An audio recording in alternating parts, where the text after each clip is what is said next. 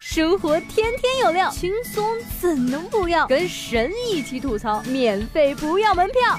这里是由蜻蜓 FM 头条频道和搜狐新闻客户端联合推出的神吐槽，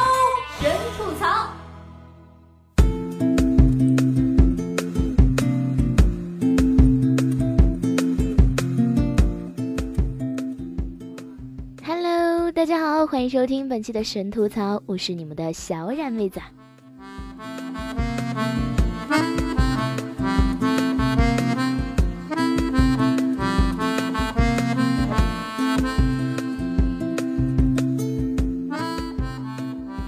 汽车上有个人突然发病了，一脚刹车，靠边停下，问题就咔咔解决了。那如果火车上有人病了呢？最近就发生了这样一个争议事件：一名男子在火车上突然发病，家属要求停车救人遭拒，男子在列车上死亡。我们根据新闻报道来简单还原一下这件事情。二月二十三号凌晨，姚某，也就是死者一家，从甘肃天水乘坐 K 二二八次列车前往广州。姚某上车把行李放好，给同伴递了个水杯，然后晕倒。此时列车已关门，但并未开动。姚某女儿就叫旁边的乘客帮忙通知列车员，要求调度停车，并打幺二零找医生。说完后，火车开启，女儿和妈妈要求在临近的停车站停车。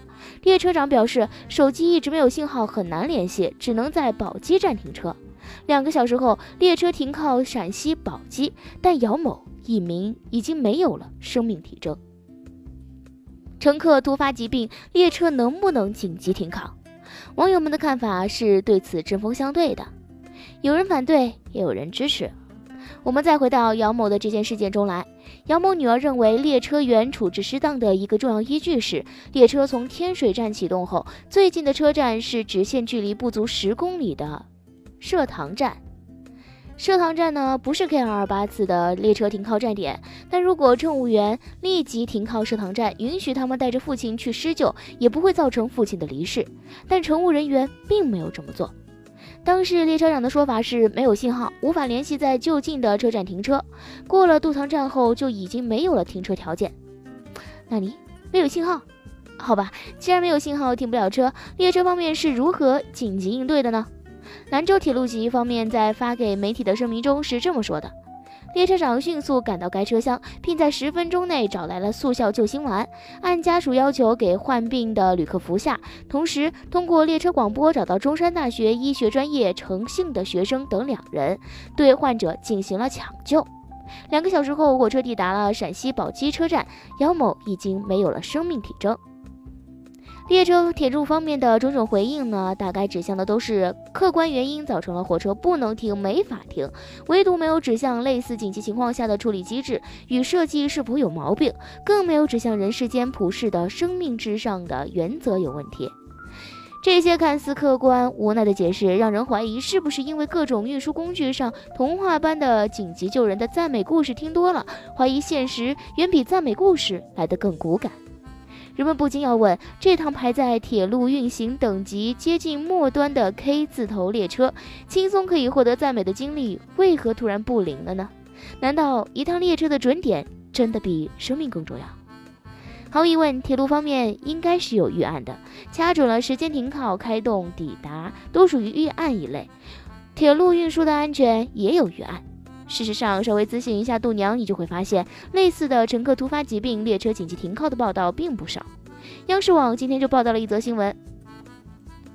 二十五号早上九点，由陕西安康开往广东广州的 K 四五六四次列车行驶至湖南衡阳境内时，车上一名四岁的男孩因为腹泻严重产生了脱水，孩子已经出现了晕厥的症状，情况紧急，列车长选择了改变路线，临时进站停靠救人。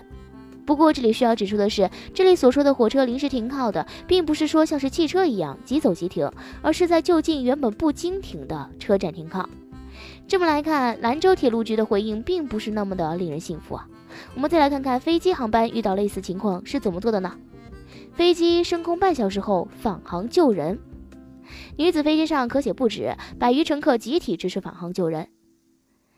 准点诚可贵，生命价更高，这是今天几乎全球航空公司都在遵循的自然法则。正因为此，天下飞的都在寻求生命价值的最大化，都能不计备降甚至返航的成本，给出超越所有时间、空间准点设计的突围。为什么一列完全可以临时踩下刹车，或者选择最临近站点紧急停车的列车，面对这紧急情况下的生命，只有预定的时间与地点，没有预设的灵活与机动，只有不可为、不能为的无奈，没有必须为、努力为的果断呢？这是铁路方面说一千个理由都无法自圆的奇说。此外，在这趟 K 字头的列车上，并没有一项针对旅客个体生命突发紧急情况时的有效的救援预案存在，没有一个哪怕只是社区医疗机构水平的全科医生配备，没有基本必须的药物配置，没有一个以生命体的主体的紧急调度机制存在。有的只是按准时准点的节奏抵达下一个站点的，说不清是无法改变还是不能改变的运行安排。天上飞的可以因为生命紧急而停到最接近安全的地点，可以连通前方、后方与相应的各方；而一辆地上跑的 K 字头列车却只能看着生命黯然消逝。面对如此反差，人们可以想象，这不是行不行、能不能的问题，而是想不想。愿不愿意的问题。当列车的预案与设计只是针对准点率与大概念的安全，而无视客车乘客在紧急情况下的个体生命安全的时候，所谓的人性化都只是一种漂亮的固执说辞而已。人命就在眼前，你不救，个性化又从何体现呢？天有不测风云，人有旦夕祸福。很多出门在外的旅客遇到突发的病情时，都有类似的情况。然而，作为一种概率，铁路部门不能无视它的存在。但是，查阅旅客在列车上发生疾病或病危的应急处理方法，你会发现，除了通过列车广播寻找大夫救治，还是寻找大夫救治，剩下的就是提前通知前方接车站，准备做好接车准备。找大夫是必须动作，而找到大夫，找到各种常规的危急病情能够施以急救的大夫，却是凭概率。靠运气了。中国铁路几十年来，不管乘客的数量增加了多少，不管春运还是平时，广播找大夫通知下一站，依然是一成不变的规范动作。这个制度化的设计是人性化设计最落后、最与时代不相匹配的短板。其实，早在两年前的两会期间，就有委员建议在列车上增设专职的医护人员和医疗器械。然而，两年过去了，似乎已经没有什么声音了。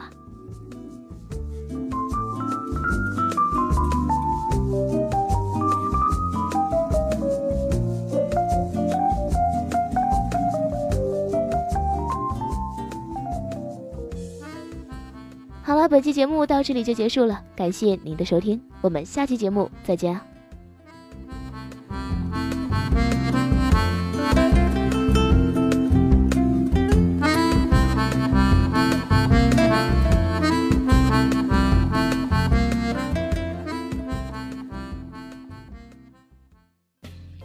想听更多神吐槽，请锁定蜻蜓 FM 头条频道和搜狐新闻客户端，每天吐一吐，身体。更健康。